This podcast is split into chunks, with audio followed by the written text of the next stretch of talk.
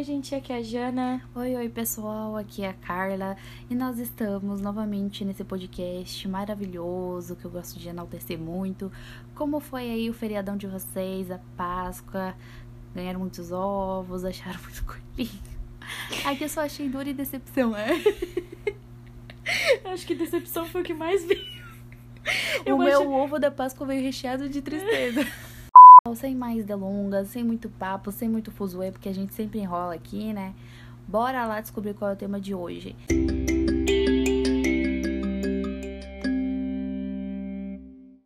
Vocês aí, né, já pegaram o contexto do porquê que rolou aquela treta inteira na Primeira Guerra Mundial. E hoje a gente vai descobrir, né, o que deixou essa galera aí tão puta de novo. A Segunda Guerra Mundial, ela foi um conflito bem marcante na história, como a gente já sabe, por alguns motivos. E o maior deles é em questão de número de mortes. Entre os anos de 1939 e 1945, 72 nações, novamente incluindo o Brasil, para quem não tá entendendo aí o, o deboche, volta no, primeiro, volta no episódio anterior que vai entender tudo. Se envolveu ali em operações militares que acabaram resultando na morte de aproximadamente 45 milhões de pessoas. Vamos entender aí o contexto histórico da Segunda Guerra Mundial, por que, que desenrolou tudo isso. Para a gente entender melhor os motivos que levaram ali, né, a ascensão da Segunda Guerra Mundial, é importante a gente saber o contexto histórico daquela época. Um dos principais pontos é o fato de que os países vencedores da Primeira Guerra Mundial, que aconteceu, né, em 1914 até 1918, para os preguiçosos que não querem voltar, consideraram a Alemanha ela culpada por, pelo conflito.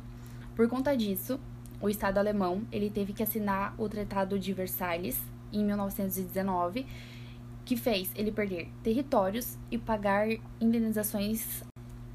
Para quem não escutou o outro episódio, né, que a gente falava da Primeira Guerra Mundial, sabe muito bem que a Alemanha, né, é, teve grandes rivais devido à sua ascensão política e econômica, assim, tipo, do nada, e que isso deixou os países rivais muito puto, muito revoltados, e por isso que eles culpam a Alemanha da Primeira Guerra Mundial. Então, só tá aí uma, uma brechinha para quem não ouviu. Um spoiler. Voltem lá, por favor. Então, como consequência desse tratado, a Alemanha ela entrou em uma grave crise econômica e também política. Para quem não sabe, ali no finalzinho da Primeira Guerra Mundial, dando mais um poderzinho, a Alemanha ela já tava bem fodida. Então, né, não é de se espantar. E essa situação fez com que os alemães eles se sentissem muito injustiçados, gente. E isso gerou um sentimento de vingança na população. Dez anos depois, a quebra da Bolsa de Nova York culminou na crise de 1929 e agravou a recessão econômica na Alemanha, levando à escassez de alimentos e o aumento da inflação aos quatro dígitos. O resultado? Né, uma sensação de impotência que se propagava pela sociedade alemã, que buscava uma solução imediata para resolver esse problema. Então, eles já tinham toda aquela situação de fome e de pobreza que gerou depois da Primeira Guerra Mundial e que fez a Alemanha desistir da guerra. E aí, depois tem essa crise na, na, na Bolsa de Valores. E aí, só para dar aquela ajudinha, né? Só para aquele impulso. Mais um pouco. E assim, outra parte que se destaca sobre o contexto histórico da época é o que influenciou a Segunda Guerra Mundial, que é o fortalecimento dos regimes totalitários. Então, assim, todo mundo sabe que os regimes to totalitaristas causaram uma desgraça enorme, enorme, e foi por culpa deles, então, que realmente a Segunda Guerra Mundial. Vamos começar, então, falando do primeiro regime totalitarista, que é a Itália. Então, assim, não era só a Alemanha que passava por uma crise econômica gravíssima, marcada pelo, por altos níveis de inflação e desemprego, além da queda na produção industrial, que foi o que começou a Primeira Guerra Mundial, galera. foi em meados de um cenário desanimador para os italianos que Benito Mussolini fundou em 1919 o Partido Fascista. As principais características do partido era ultranacionalismo, oposição à democracia liberal e ao socialismo, que se instalou ali na União Soviética, que era a antiga URSS, após a Revolução Russa de 1917. Então aí a gente já tem o primeiro nome de um grande conhecido, né, que era o Benito Mussolini. A Revolução Russa, né, que vem a seguir. Para quem não entende como ela começou, no episódio anterior a gente também explica o porquê. Então voltem lá, gente. Para vocês entenderem esse episódio, vocês precisam ouvir o anterior. Então, assim, né? Voltem lá a todo custo. É porque tem muito spoiler do primeiro que vai dar Dá significado isso. ao que a gente tá falando agora. Porque é toda uma sequência de, de fatos e crises e revoluções que aconteceram ao longo das duas guerras. Então, assim, a Revolução Russa e a ascensão do socialismo no país, né, é, que formou ali a URSS, é um ponto importante para a gente entender o, o fascismo italiano e também a Segunda Guerra Mundial. Como diversas classes da sociedade, né, tinham bastante medo ali da ideologia, né, da forma como ela ia se espalhar pela Europa, muitos optaram por apoiar os regimes totalitários como o liderado por Mussolini. O partido fascista ele contava com o apoio da burguesia e também da Igreja Católica, além de alguns outros setores da sociedade civil. Em 1922, o Mussolini ele marchou com os camisas negras, né? Que nada mais eram do que os militares fascistas. Ele caminhou ali, marchou sobre Roma em uma grande manifestação a favor do partido fascista.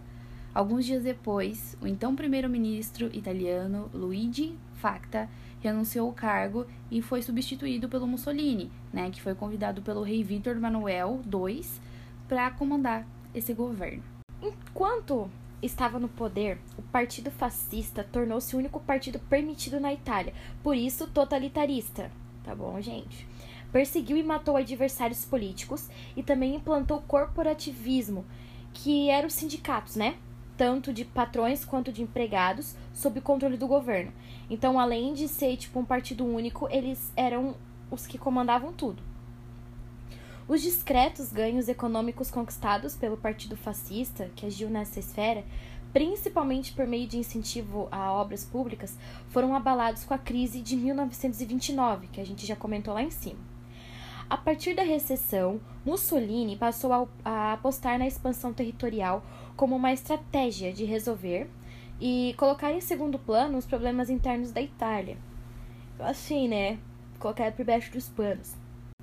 Então, né, como a minha amiga Carla já comentou lá no início, o Tratado de Versalhes, firmado após a Primeira Guerra Mundial, prejudicou muito a Alemanha e fez surgir um sentimento de revanche.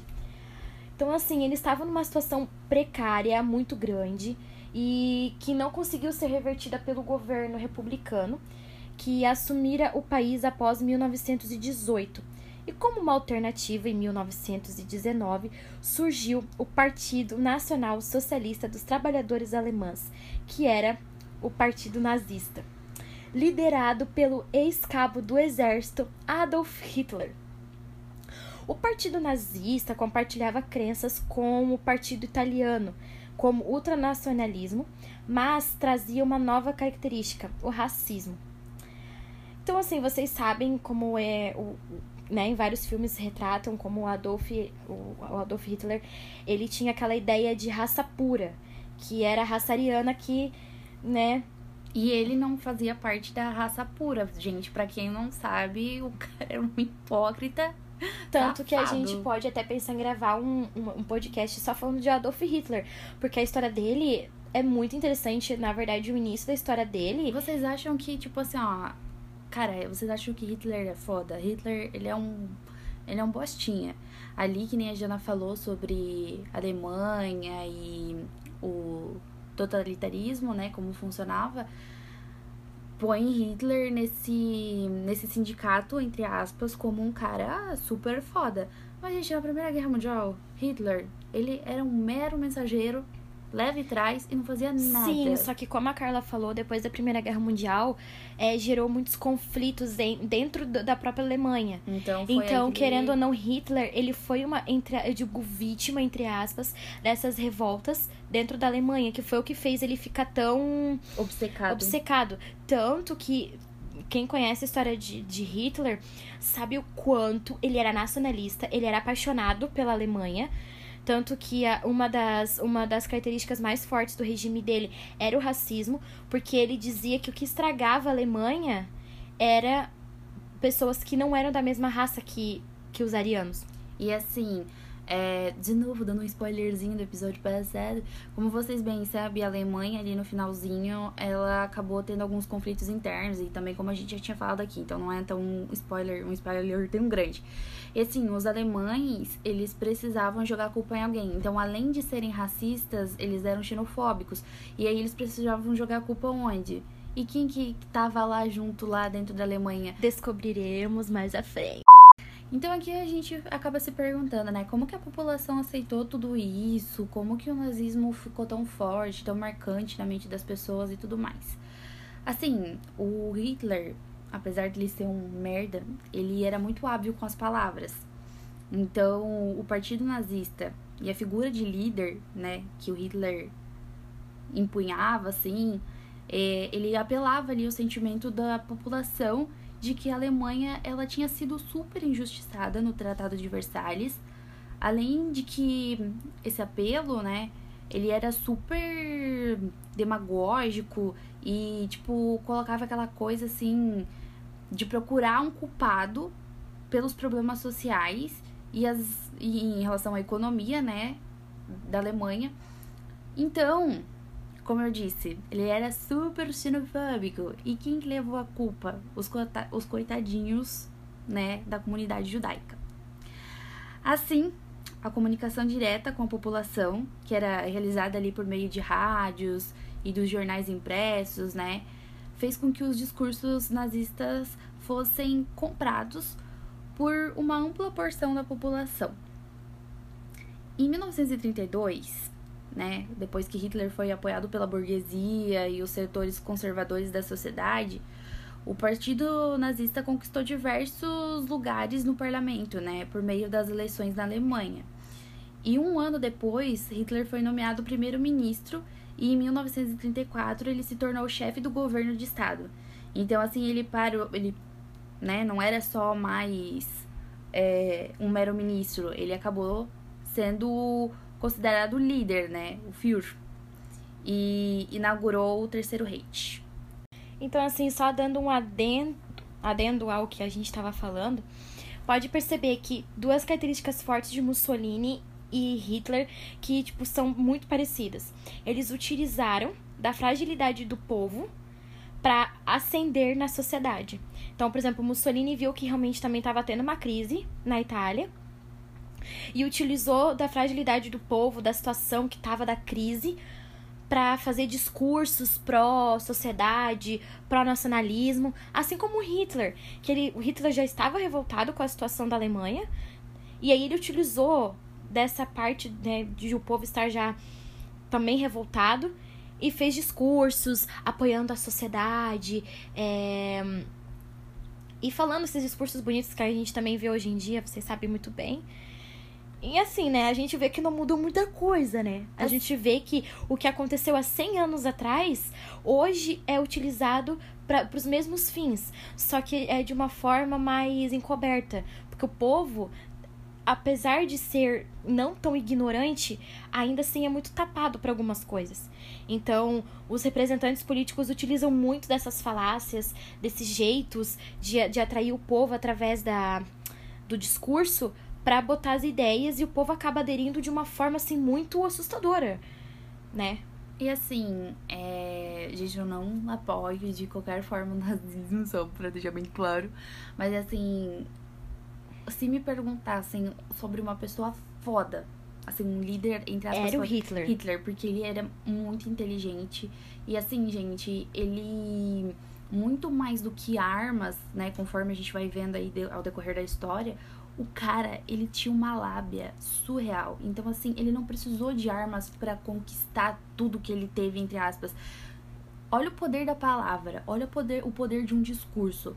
Um discurso só causou mais desgraças do que brigas, né? Sim, querendo então... ou não, então, tipo, o povo naquela época já tava meio saturado da situação ali que tava. E aí, tipo, ele soube administrar muito bem o poder que ele tinha. Sim, ele foi na fragilidade da, da sociedade alemã. Sim. Se apegou nisso, cresceu em cima disso. Como eu disse, se vocês apoiarem a gente fazer um, um podcast sobre o Hitler. Eu gostaria muito, porque assim, ó, eu digo, o cara era muito bom. E se vocês não apoiarem, a gente vai fazer. Mas assim, para entender que se ele tivesse utilizado a lábia dele para fazer o bem, ele também teria sido um, um, cara muito foda, entendeu? Infelizmente, ela aderiu pro lado errado da história, o que causou, tipo, uma desgraça gigantesca. E que tenho certeza que mesmo que passe um milhão de anos. Vai ser lembrado. Vai ser lembrado porque foi uma das maiores catástrofes, eu digo catástrofe política, econômica, racial, tudo envolvido numa coisa só, por uma única coisa. Tipo, descontentamento e obsessão. Então, assim, ações do partido nazista, como o intervencionismo econômico, fortaleceram muito a indústria alemã e diminuíram o desemprego. Então, pensem comigo. Além do discurso, ele conseguiu mudar a economia do país, gerando emprego. Os demais partidos políticos foram proibidos, jornais de oposição foram fechados e minorias, como os judeus, perseguidos. Desrespeitando o Tratado de Versalhes, Hitler também remilitarizou a Alemanha. Então, mais dois pontos. A censura, né? Então, só o partido dele podia ter propagandas, só o partido dele podia ter voz, e o outro, que era a perseguição contra os judeus. E provavelmente dentro do Tratado de Versalhes tinha que ele não podia usar Sim. o exército militar. Não, eles não podiam utilizar armas, né? É, então. Só que assim, como a gente já falou, ele era um ex-cabo. Então, né, era de se esperar que, que uma pessoa que já era envolvida com, com militares fosse querer remilitarizar. Com conjunturas políticas e econômicas bem parecidas, era só uma questão de tempo até a Alemanha e a Itália formarem uma aliança. Isso aconteceu em 1936, quando né, os dois estados ali assinaram então o tratado de, de colaboração. A assinatura desse tratado e a consequente criação do eixo Berlim-Roma nasceu não apenas devido às semelhanças ideológicas dos dois governos totalitários, mas também por conta do isolamento internacional que os dois estados enfrentavam, justamente por causa da Primeira Guerra Mundial. Então, escutem de novo. Pra quem não sabe, né, a Itália era super parceirona da Alemanha, depois se emputeceu com a Alemanha, e daí trocou de, trocou lado. de lado e agora voltou de novo. Mas justamente porque os dois partidos de Mussolini e Hitler eram muito parecidos. Só mudava, tipo, acho que a parte do, do racismo ali, que era a raça pura. É, eu acho que Hitler era um pouco mais. É mais. mais crítico, assim. Ele era mais duro, eu acho. Mais duro do que o é. Mussolini. A Alemanha ela foi excluída da comunidade internacional, né, com o Tratado de Versalhes, sendo até mesmo impedida de integrar a Liga das Nações, que é tipo uma organização internacional que foi fundada depois da Primeira Guerra Mundial. E a Itália, né, ela foi severamente punida com sanções internacionais depois que ela foi invadir o norte da África. Quando, ela, quando a Alemanha ela não aderiu às sanções, uma porta meio que foi aberta para aproximação desses dois países. Então eles eram amigos, brigaram, viram que os dois foram os ferrados na história toda da Primeira Guerra Mundial. Ferrado vai ficar esse motoqueiro, se passar aqui de novo. O que os outros estados europeus fizeram, né, quando Hitler quebrou o Tratado de Versalhes? Tipo assim, o cara quebrou e eles não fizeram nada? Nananina, não. Querendo ou não, o Tratado de Versalhes era uma regra, tipo, era aquilo, aquilo e pronto. Então quem quebrasse era realmente um, um, louco. E também quando o eixo né, entre Berlim e Roma foi firmado, o que, que os estados e tudo isso fizeram? Gente, absolutamente nada, né? Como o nazismo ele visava impedir a expansão né, da União Soviética e do socialismo em direção à Europa Ocidental, os outros países da região eles não se opuseram ao, ao crescimento alemão, né? Nem mesmo com, quando houve ali a remilitarização e as anexões, né, no caso as invasões de outros territórios, já tinha uma desconfiança sobre essa aproximação entre a Itália e a Alemanha, né? mas foi minimizada com um discursinho, né? O Mussolini deu o jeitinho dele pra, pra eles ficarem de boaça ali e não ter treta. Então, Mussolini ele afirmou o seguinte: a implementação do eixo Berlim-Roma não está voltada contra outros países. Nós, nazistas e fascistas, desejamos a paz. Olha o poderzinho da manipulação, né? É, tirando que, como eu falei, né? Como eles viviam de censura, acabava que eles controlavam tudo que o povo via. Então, eu acho que foi mais fácil para eles instalarem o governo deles. É que eles fizeram tudo pelo, por baixo dos, Dos panos, panos, né? aham.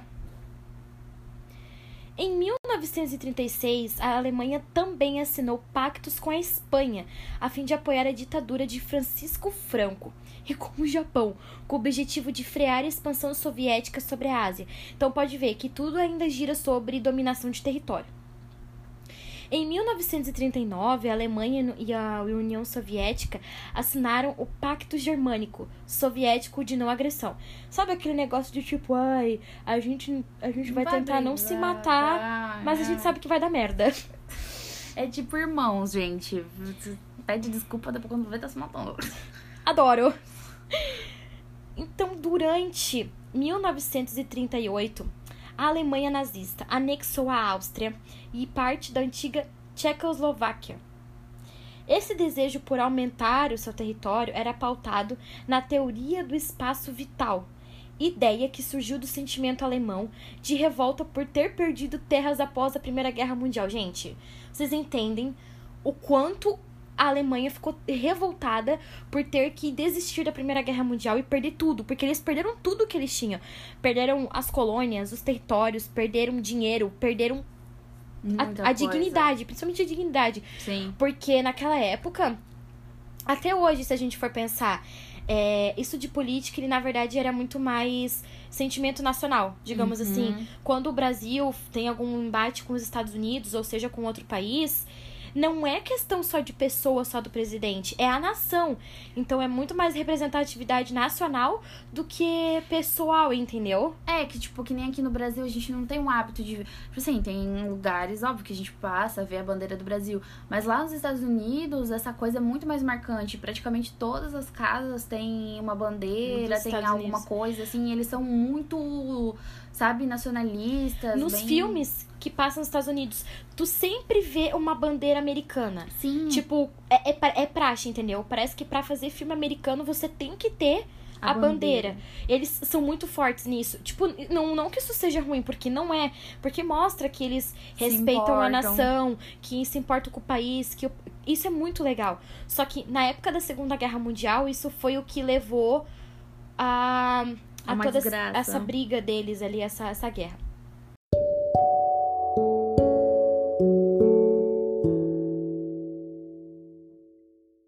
Foi a teoria do espaço vital que levou Hitler a invadir a Polônia em 1939. Para quem não sabe, a Polônia estava contra a Alemanha lá na Primeira Guerra Mundial.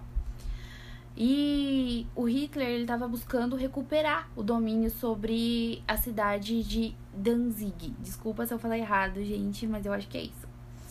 Então, assim, existiram várias tentativas anteriores de invadir o território, mas apenas em 1 de setembro de 1939 o objetivo dele foi atingido, inaugurando, né, a estratégia que ficaria conhecido como Guerra Relâmpago. Então, a Alemanha nazista lançou um ataque aéreo e terrestre sobre a cidade polonesa, então eles ficaram assim perdidaços, né? Tava tendo ataque por terra e no ar também. E diante dessa super insistência, né, e o sucesso do Hitler em reconquistar Danzig, o Reino Unido e a França acabaram declarando guerra ao país no dia 3 de setembro de 1939. Os alemães eles invadiram a Dinamarca, a Noruega, Holanda e a Bélgica. E em 1940, as tropas nazistas eles avançaram e ocuparam o sul da França. Então a gente teve a formação do eixo, que era um pacto de apoio mútuo entre Alemanha, Japão e Itália contra, contra o ataque de outros países, né? E tinha os aliados, que ficou conhecida como a oposição ao eixo, que também era formada por diversos países e tinha como liderança ali o Reino Unido e a França, né, num primeiro momento e depois foram entrando outros países. Pra quem já viu imagens da época que Hitler estava governando, sabe o quanto, o quanto o exército dele era vangloriado. Era ruas, tipo, tapetes vermelhos de soldados, entende? E o povo lá acenando e com bandeirinhas. Então, assim, não que o povo quisesse, mas o povo não tinha escolha, né? Ou faziam isso ou faziam, porque não tinha quem votar. Porque ele, basicamente foi o que ele E quando os homens impôs, né? É, quando os homens estavam, enquanto os homens estavam na guerra, as crianças na escola já eram preparadas, Doutrinadas, né? doutrinadas ao nazismo e os meninos já eram preparados para Pra guerra. para ir pra guerra. Na verdade, eles não eram nem preparados, gente. Eles estavam sendo induzidos e se precisasse do dia pra noite, crianças de 10 anos iam pro, pro front. Que aí a gente vai vendo mais mais pra frente. Mas nem tudo no governo do Hitler foi mil maravilhas, né? Algum erro ele tinha que cometer. Alguma falha no meio do caminho devia ter. Em junho de 1941, o Hitler quebrou o Pacto Germânico-Soviético e invadiu a União Soviética, tipo uma punhalada pelas costas. As tropas nazistas chegaram perto de conquistar a cidade de Stalingrado, que é bem famosa também, mas em novembro foram derrotados pelo Exército Vermelho, como eram conhecidos as tropas soviéticas, que usaram o rigoroso inverno russo como arma. Eu lembro quando eu estudei na, no ensino médio que a professora, meu, a professora falou muito desse dessa dessa arma deles, que era o inverno. Quis tentar imitar o Napoleãozito. É, é que assim, gente, pra quem não sabe, a Rússia no inverno é extremamente frio, frio demais. Só que não é todo mundo que, dá, que está adaptado a esse inverno. E provavelmente ali o exército alemão não estava preparado para isso. Então, cara, assim, ó, foi muito, muito assim. Eu, eu, eu lembro que quando eu estudei eu fiquei de cara como eles foram inteligentes em usar uma arma ao qual eles não gastaram, não mataram Era ninguém. natural, né? Sim, e foi muito inteligente. Na verdade, foi, eu acho que foi mais uma questão de sorte. Assim, a Alemanha, ela é super fria, gente, tanto no inverno quanto no verão, assim, Só é que a Rússia- só que a. Rússia é pior. A Rússia é muito pior. Então, assim, os alemães tomaram na toba, né, quando eles foram fazer isso. Bem feito. é. então, quando eles quebraram o tratado com a União Soviética, os alemães fizeram a Segunda Guerra Mundial aumentar as proporções. Em 1941, os soviéticos juntaram-se aos aliados, levando a Alemanha a ter que lutar em duas frentes, a oeste com os ingleses e a leste com o Exército Vermelho. Então, o que já tava ruim, ficou pior ainda. Só que assim, o exército alemão era enorme. Vocês não têm noção de quanto grande era. E agora a gente vai pra parte triste da história, né? Que enquanto é, a Alemanha enfrentava diversos países na Segunda Guerra Mundial, o partido nazista ele também perseguia a minoria, né? Já não bastava eles estarem lá se batendo com os outros caras, eles ainda faziam uma perseguição interna. Porque eles queriam super purificar a Alemanha, gente, assim, maior, maior viagem, sabe? Então, coitadinho lá, os judeus, eles eram as principais vítimas dessa caçada. E antes eles ficavam confinados nos guetos alemães e eles acabaram passando a ser deportados e executados em massa a partir do, de 1942. Então, assim, o centro era para a população alemã, enfim, para quem eles consideravam puros. E os guetos eram lugares, assim, muito muito pequenos, estreitos, Era muito uma miséria, sujo, uma miséria. Assim, era horrível. E assim, de vez em quando eles tiravam algumas pessoas desses guetos, né? Eles decidiam, ah, vem cá uma galerinha e tal. O pessoal achava que ia ter, entre aspas, uma Liberdade. liberdade e era um acaba, né, enfim. Pra quem viu o filme, né, do Menino do Pijama Listrado, sabe quão triste era a realidade dos judeus. E as câmaras de gás, né? Até hoje eu não.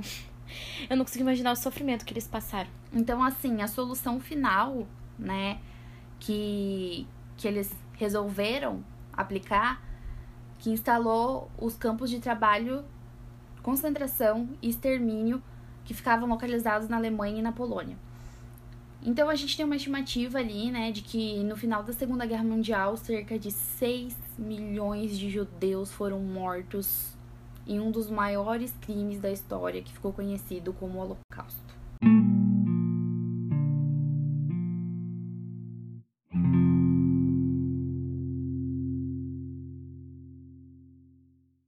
Desejo de explorar recursos do Sudeste Asiático, os quais alimentariam a indústria voltada para a Segunda Guerra Mundial, o Japão lançou uma série de ataques.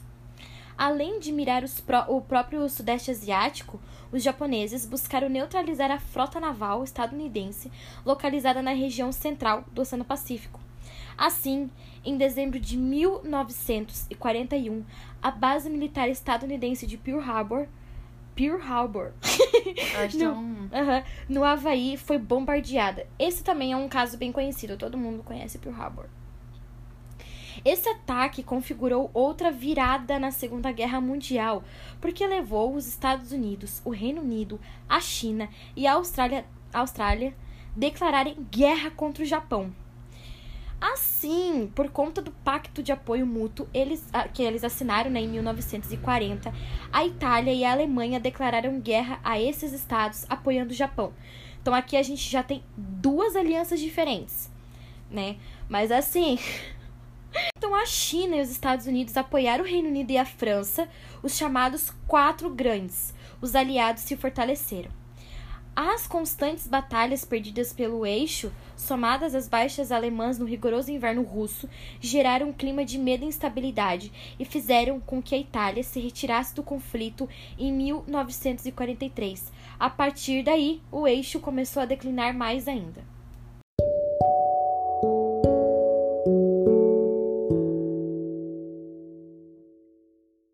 Então vamos falar de um evento aí, de uma data bem especial que todo mundo conhece. Quero ver se, se vocês já estão imaginando qual é. O eixo ele já estava bem fraco e ele acabou sofrendo uma derrota que foi bem importante. Isso aconteceu no dia 6 de junho de 1944, que é mais conhecido como dia D. Né? Nessa data, mais de 150 mil soldados aliados desembarcaram na Normandia, que ficava localizada no noroeste da França. E essa mega operação também envolveu mais de mil navios de guerra, mil aviões, além de ter sido responsável por libertar Paris em 25 de agosto de 1944. Então agora os nazistas eles estavam mais acuados, eles estavam perdendo o território que eles tinham lutado tanto para conquistar. Depois, em 2 de maio de 1945, os soviéticos eles ocuparam Berlim após libertarem a Polônia.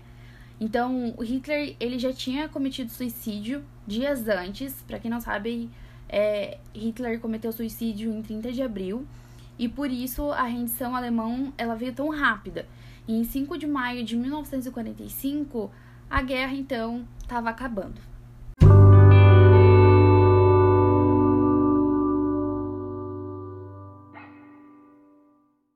O Tratado de Potsdam. Em julho de 1945 foi realizada a Conferência de Potsdam na Alemanha. Nesse encontro, vencedores e perdedores da Segunda Guerra Mundial assinaram o Tratado de Potsdam. Novamente, a Alemanha foi culpada pelo conflito e precisou pagar uma alta indenização aos aliados, que eram o, a outra aliança, no caso. Gente, nas duas guerras, a Alemanha saiu perdendo. Tanto que a Alemanha e a Itália têm dívidas históricas até, Até hoje, hoje. né? Sim, e, com certeza. Imagina a situação, cara. Eles. Meu Deus, eu não tenho nem como opinar sobre isso. Além da punição financeira, a Alemanha também foi dividida em quatro zonas de ocupação militar: estadunidense, soviética, britânica e francesa. O objetivo dessa divisão era facilitar a tarefa de administrar o país para que ele fosse reconstruído, juntamente com a economia europeia.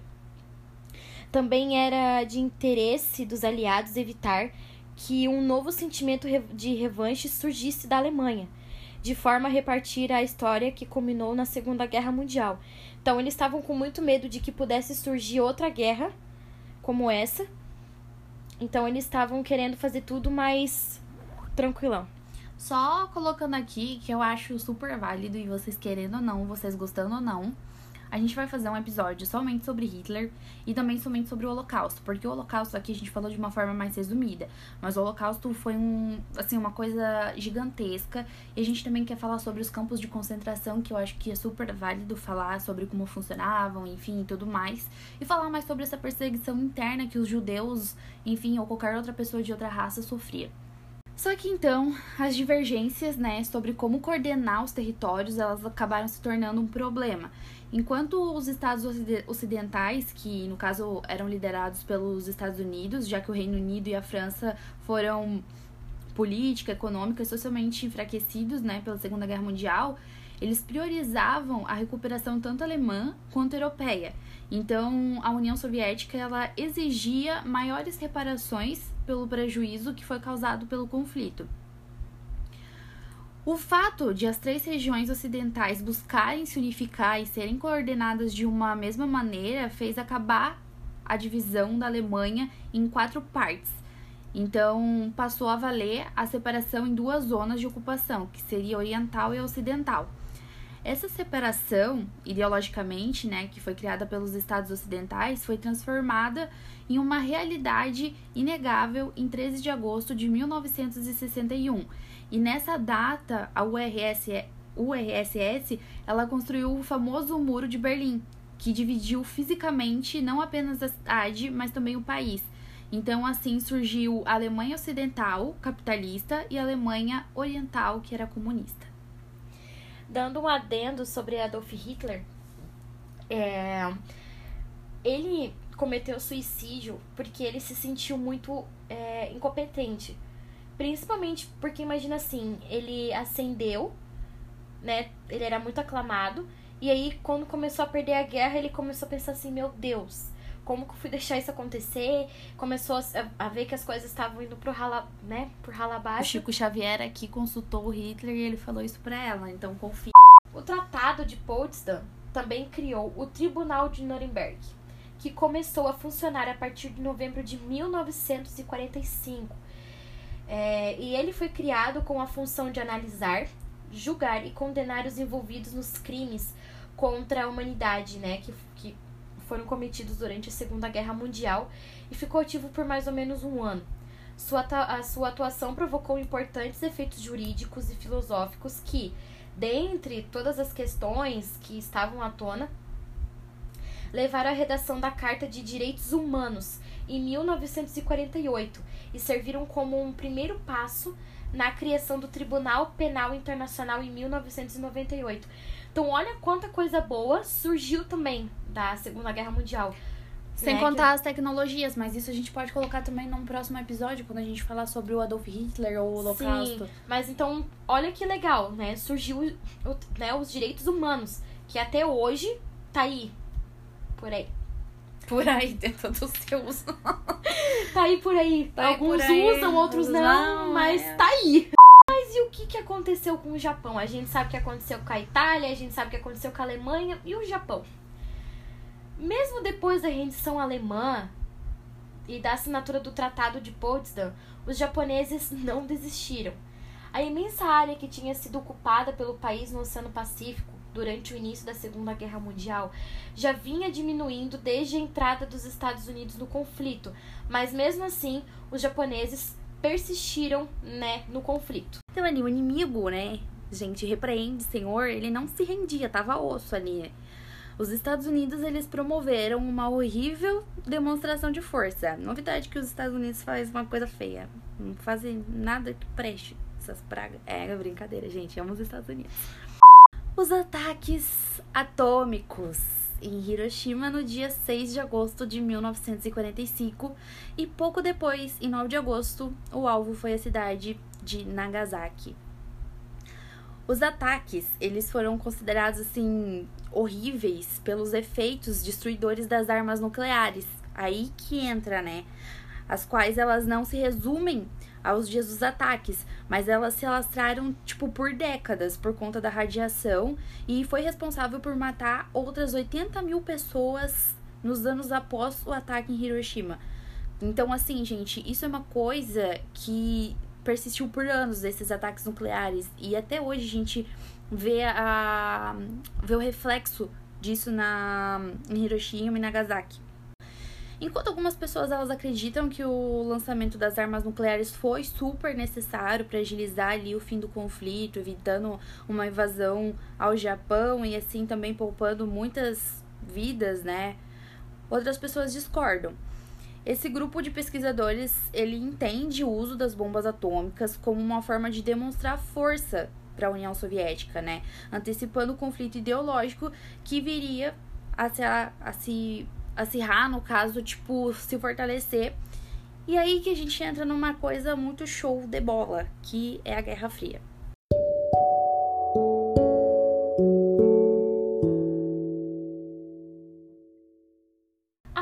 então aos ataques atômicos, a União Soviética expulsou tropas japonesas que ainda ocupavam a Manchúria região localizada no nordeste da China.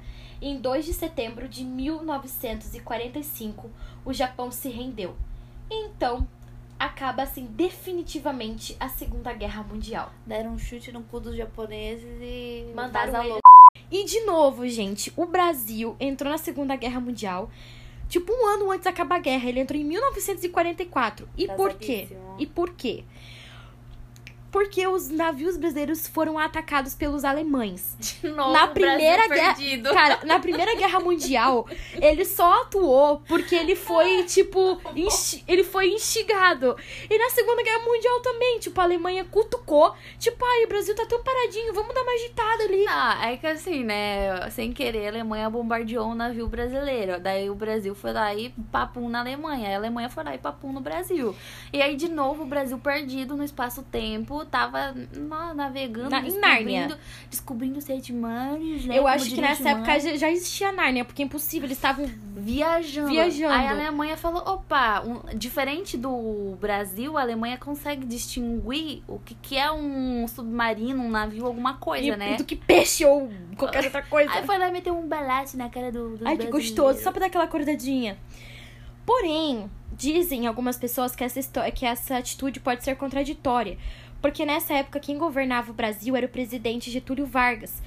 E Getúlio Vargas, ele tinha tendência nacionalista. Ou seja, essa tendência era igualzinho à italiana e à alemã. Então tem gente que fala que não faz sentido o Brasil ter se revoltado contra a Alemanha, porque a gente tinha ideologias muito parecidas. Mas como eu disse, o brasileiro, ele é meio tanso. Mas até faz sentido porque lá na Primeira Guerra Mundial, eu até concordo com esse ponto de vista. Sim. A gente tinha bastante imigrante, tinha bastante. Sim. Ale... Tinha bastante alemão por aqui, né? Sim. Tanto Então, que grandes até- cidades Então, do tipo assim, tanto que cidades do país bem do- aqui do, do Brasil bem famosas foram colonizadas por alemãs, alemães. Então assim, né? alô sul. É, Mas assim, é, é que faz sentido, por, tipo, faz sentido isso daí de, do nacionalismo e tudo mais. Porque Uhum. assim, na Primeira Guerra Mundial, o, o Brasil, tanso do jeito que é, travadão no tempo, arrumou uma briguinha com a Alemanha. Aí começou essa ascensão do nacionalismo.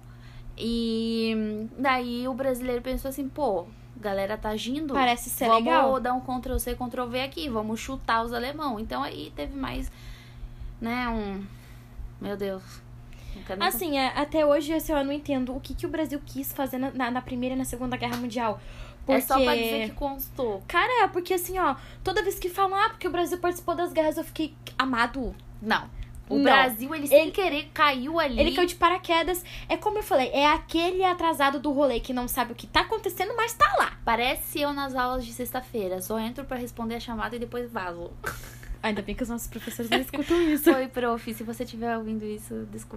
O problema é que essa questão é bem mais complexa é, do que simplesmente preferências políticas relacionadas ao, ao presidente Vargas. O Brasil é, estreitava há anos as relações diplomáticas e econômicas com os Estados Unidos, que, por incrível que pareça, é o que é inimigo da Alemanha e da Itália na guerra. Olha aonde o Brasil foi.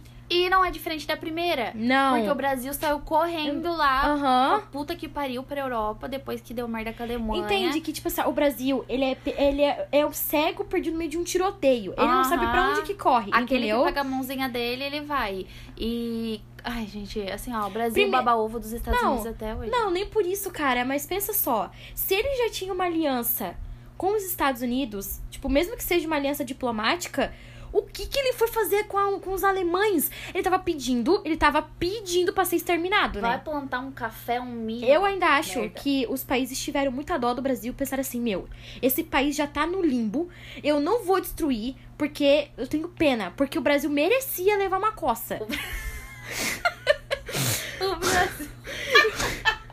O Brasil. Brasil merecia levar uns pipocos pra ficar ligado. Cara, porque eu não entendo o que acontece, assim, ó, eu- o povo brasileiro sempre foi muito burro. Eu acho que a gente tem é, esse índice aí, né, gente, de.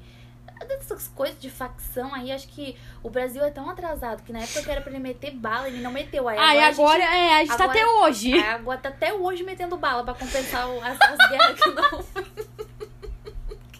Pra compensar as guerras. Ai, pra compensar vai ter que ficar anos e anos, porque Jesus Cristo. Meu Deus. Mas, piadas à parte, é, esses laços que, ele tinha com os Estados Unidos permitiam um acordo de fornecimento de borracha do Brasil para os Estados Unidos. Então, eles, a gente exportava e, em troca, o financiamento das bases industriais brasileiras. É exemplo, por exemplo, da Companhia Siderúrgica Nacional, CSN, na cidade de Volta Redonda, que fica no Rio de Janeiro. Então, assim, né, pode dizer que Vargas estava mais preocupado com seu objetivo de industrializar o Brasil do que propriamente com o combate, combate ao totalitarismo. Ele não estava aliado aos Estados Unidos por ideais, ideais, mas sim por interesses financeiros. Porque se os Estados Unidos exportava produtos do Brasil, e ajudava com é, produtos para a indústria e tudo mais, era até que favorável pro Brasil. Ai, o que ele ia fazer com a Alemanha? É, na verdade, a única coisa que ele tinha em comum com a Alemanha era os ideais, que era o nacionalismo. Sim. Era a única coisa que ligava a política brasileira com a alemã. Que se assem- assemelha, É, né? No caso, nem... Ligava no sentido de que tinha alguma semelhança. Sim. Mas se for ver por, por, por interesses, os Estados Unidos tinham muito mais a oferecer ao Brasil do que a Alemanha. Após ali declarar a guerra ao eixo, né, em 1942, o Brasil ele passou a permitir que os aliados, especialmente os Estados Unidos, que também, né, estavam acabando de entrar ali na Segunda Guerra Mundial por conta do, do ataque de Pearl Harbor. Pearl Harbor. Ui, acho chique esse nome, gente. Ai, Nem Pearl- parece que foi mais grosso. Eu poderia falar essa palavra Pearl Harbor. Pearl Harbor. Parando com a palhaçada aqui. É, Ele deixou que eles usassem as bases militares ao longo do litoral brasileiro. Então, assim, a região do Nordeste, ela era especialmente estratégica, já que ela oferecia um ponto de partida bem vantajoso para os navios, né, que estavam destinados ao norte da África e um dos diversos palcos de batalha do conflito. Apesar de ter aderido à Segunda Guerra Mundial, foi apenas em 1944 que o Brasil resolveu enviar algumas tropas ali para a Europa, né, que era a FEB. Para quem não sabe, a FEB é a Força Expedicionária Brasileira. E tem até a história de, de alguns militares da FEB que é bem interessante, bem curioso de, de se falar que a gente também poderia trazer, meu Deus, a gente, o podcast vai se resumir em Segunda Guerra Mundial. Tirando que, claro, né, eu que estudo a área da enfermagem, é, falando da FEB, teve vários enfermeiros também e tropas daqui de saúde que foram enviados também como auxílio. Então aí, ó, enfermagem representada desde o início. Dois beijos. E assim, apesar da falta de preparo e da experiência militar, né? Novidade. Meu Brasil. Ai, gente, desculpa, não queria fazer uma piadinha aqui, mas os militares vão me dar um pau. Ela atuou, né, em importantes batalhas, assim, conquistou sucessivas vitórias junto aos aliados. Gente, não entendo, não levem a mal quando a gente zoou o Brasil na guerra. Não é desmerecendo o nosso país, mas é que é engraçado, porque assim, quando a gente escuta a Segunda Guerra Mundial, a gente escuta grandes vitórias de países e potências, e tipo, tu enxerga que realmente o Brasil está ali, só que, cara.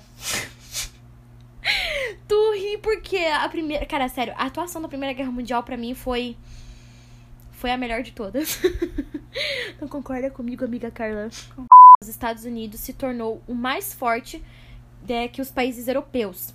Isso é explicado pelo fato de o país ter entrado na Segunda Guerra Mundial apenas em 1942, adicionando suas poderosas forças armadas ao time dos aliados. Com menos tempo envolvido no conflito, os estadunidenses sofreram poucas baixas e não destinaram tanto dinheiro à guerra quanto aos países europeus. Então, tem aí uma vantagem de chegar um pouco atrasado na guerra, né? Não teve tantas, tanta morte de militar e pouparam armas de guerra. Então, enquanto a Europa encontrava-se imersa em graves problemas sociais e econômicos, é, por conta da destruição causada, os Estados Unidos é, despontava com a nova hegemonia, que é né, como potência mundial. Mas a única coisa que é, era ruim para os Estados Unidos era a União Soviética. A União Soviética era dona de uma vasta porção das terras mundiais e possuía uma, um forte exército, tal qual como um arsenal bélico potente. Então os dois batiam de frente em relação ao número de exército e armas. Além de ser um rival dos Estados Unidos em questões materiais, a União Soviética também era oposição ideológica ao Tio Sam. Que, né, naquela época o Tio Sam nos Estados Unidos estava aqui, ó, a todo vapor. Bombando. Enquanto o país ocidental era o maior defensor do sistema capitalista, a nação oriental representava o bloco socialista, como já foi dito pela Carla anteriormente, que a Alemanha foi dividida Em duas partes. em duas partes. A Guerra Fria foi o resultado da soma de tanta disputa para ver quem se provaria de fato como a única potência mundial, tanto material quanto ideologicamente. Então, assim, né? Como a Jana disse, eles estavam ali disputando pra ver quem é essa potência. E até os dias de hoje a gente sabe que os Estados Unidos, ele tem ali um pezinho atrás com a União Soviética e disputa super, assim, com o Japão pra ver quem vai ser a, a, a, a potência.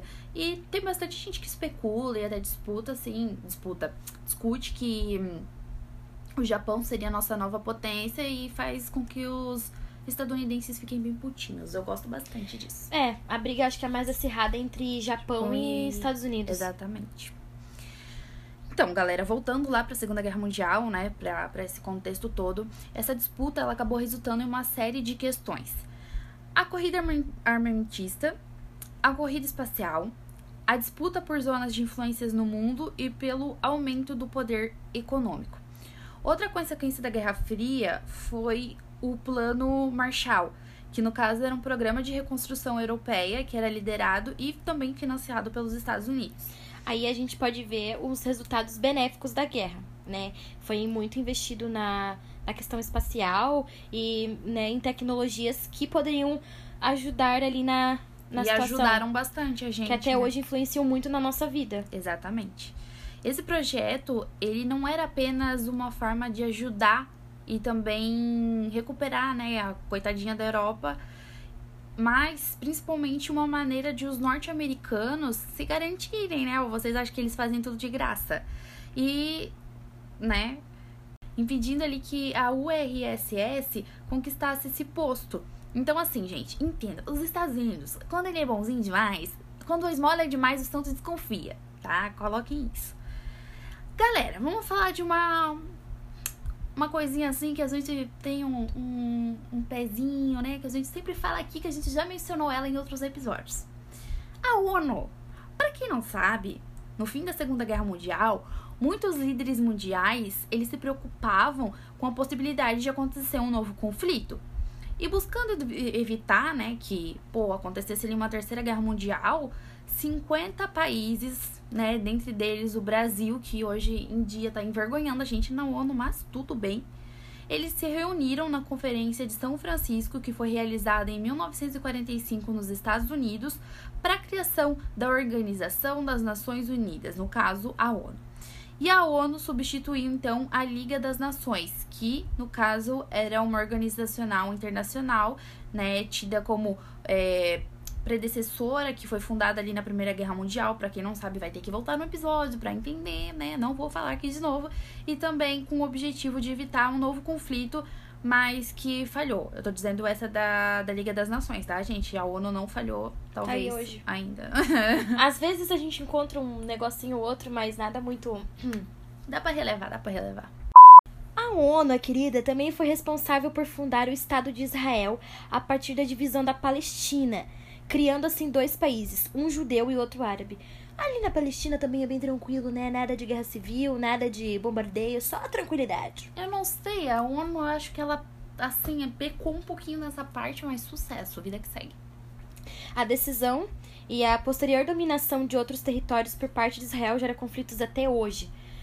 Então, assim, né? Quem vê as notícias, quem se atualiza, sabe que lá para aqueles lugares, lá Israel, Palestina, eles vivem em grande conflito até hoje, guerras civis, é, assim, tudo por conquista de território para ver quem tem mais poder. E acredito que Eles pegaram, eu acho que assim, a Segunda Guerra Mundial foi.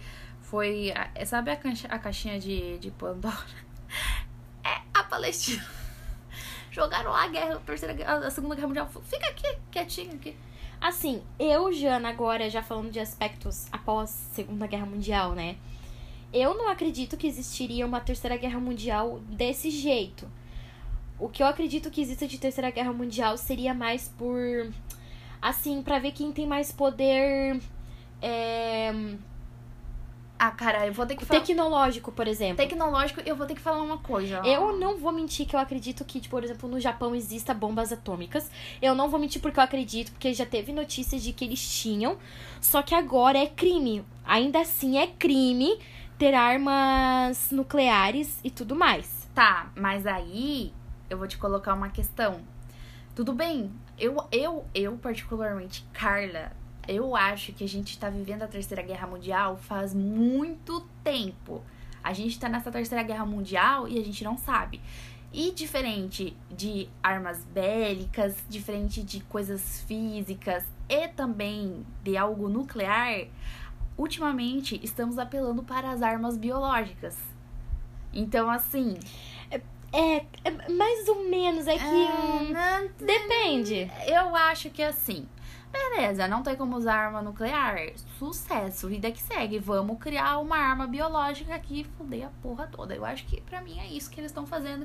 E é por isso que aí sempre aparece uma doençazinha nova, né? Um vírus de Ah, mas isso sempre foi. Não, sim, Isso sempre. sempre Mas foi. tem outras, outros, outros fatores também, amiga. Não vou me adentrar nesse assunto. Assim, é porque assim, eu tenho uma visão um pouco diferente. Até porque, assim, eu vou dar um exemplo aqui da pandemia do Covid, que é o que a gente tá vivendo agora. Não, a do Covid eu, Sim. eu entendo perfeitamente. Tanto que quando começou toda essa história aí, meu, malharam pau em cima da China e tudo mais. E assim, né, a gente tem que só cuidar, porque o problema é que, realmente, o primeiro caso de Covid foi diagnosticado lá na China.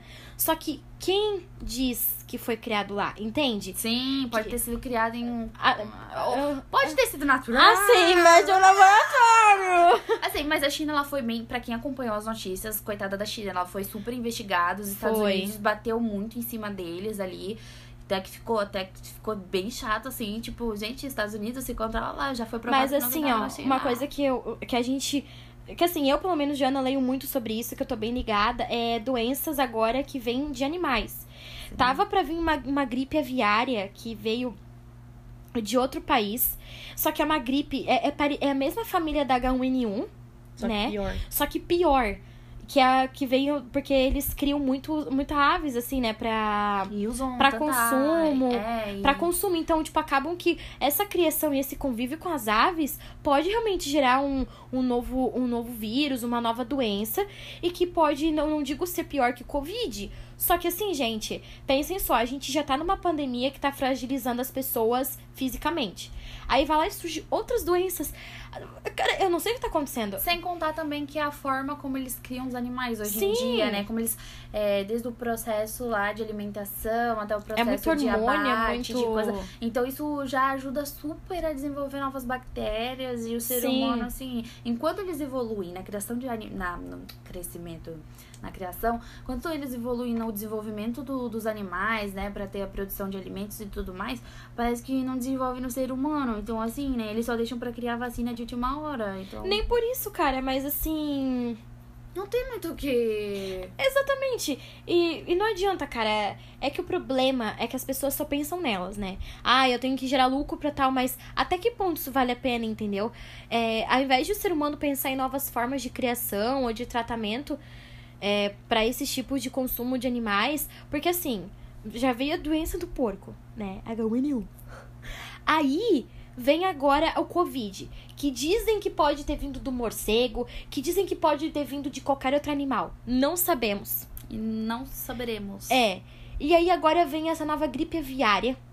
Aí daqui a pouco surge qualquer outro tipo de doença, entendeu?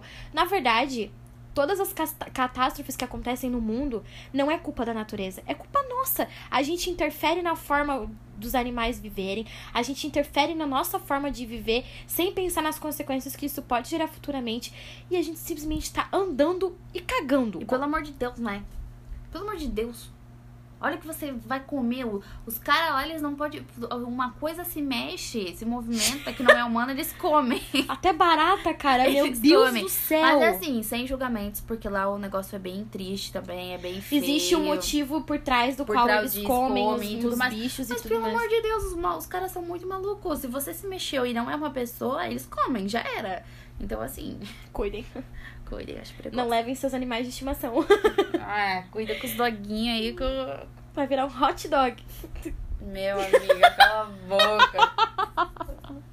Ai, que droga! Sobre a nossa terceira guerra mundial aí, existem várias especulações. A minha, minha amiga Carla deu a, ideia dela. Tipo assim, em partes eu concordo, em outras não, porque esse negócio de armas biológicas, a gente já tem vivido com elas há muito tempo. Entende? Tipo, é uma coisa que a gente já já já já tem mesmo durante as guerras. É claro que agora, agora ela vem mais forte, porque como a gente já comentou, é proibido esses tipos de, de, de armas nucleares e tudo mais. Então eles têm que arranjar um jeito que seja na surdina, escondidinho, pra que ninguém perceba e quando veja, meu Deus, morreu metade da população e ninguém sabe de onde que veio. Eu acho uma ideia bem legal pro podcast, pra gente trazer aqui e discutir com vocês, se vocês apoiarem. E como eu disse, se vocês não apoiarem também, a gente vai falar sobre a questão de armas nucleares, porque não tão recentemente, mais recentemente, né? A, a Rússia ali, ela tem sido investigada fortemente por conta de questão disso mesmo, de armas nucleares e tudo mais. Não só a Rússia, mas como outros países estão sido, têm sido fortemente fiscalizados e investigados por, por questões de armas nucleares. Então, assim, se vocês tiverem um tempinho, dei uma procurada, é super interessante e, e vale a pena. Tirando que assim, né, vários países lá de cima, tipo Coreia, China e Japão, são países extremamente fechados pra mídia. Se eu não me engano, acho que é a Coreia, que é pouco divulgado assim as, as questões políticas deles, é um país assim bem bem difícil de você ter alguma informação. Então, assim, ó, pra gente saber o que tá acontecendo dentro deles, é bem difícil. Então, por isso que eu falo, eu não duvido que existam ainda armas nucleares. O problema é, elas estão, entre aspas, desativadas. Mas se acontece qualquer merda? E aí? O que, que a gente faz com esse negócio? Pois é, gente, a gente já viu os resultados aí, né? Em outros episódios. E não foi muito bacana, não foi muito legal. Pelo amor de Deus, cara. Eu não consigo mais esperar nada do ser humano, cara. Assim, ó, eu não vou ficar triste porque, enfim, se quiserem ativar uma bomba nuclear lá, pode ativar. Como a gente pode perceber, o Brasil é o menos afetado de todos. Como eu disse, eu acho que eles têm pena. Então, assim, ó, hashtag protegida. Não tô nem um pouco preocupada. Então, assim, pode vir que a gente vai demorar três anos pra entender o que tá acontecendo. E por favor, se você é um estrangeiro e tá ouvindo isso, seja da China, do Japão, a gente ama vocês, tá? Nada contra, beijos. É que bom que eu espero que ninguém entenda. Acho, né?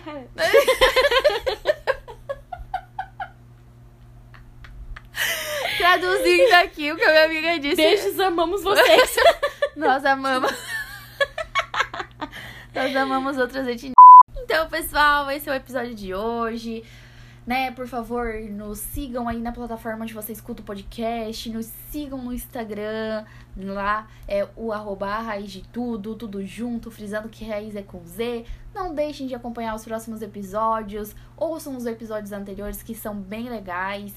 E aguardem aí, né, que vai vir um episódio, assim, porque eu acho que os próximos episódios vai ser tudo sobre guerra, porque eu tô Tamo adorando. inspirada. Tamo inspirada aqui. E se vocês gostarem e continuarem, a gente vai falar só sobre isso. Se deixar, vai ser o ano inteiro falando só de desgraça. Só de desgraça.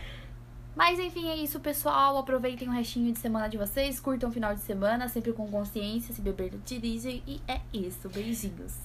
E nunca se esqueçam de sempre perguntar o porquê.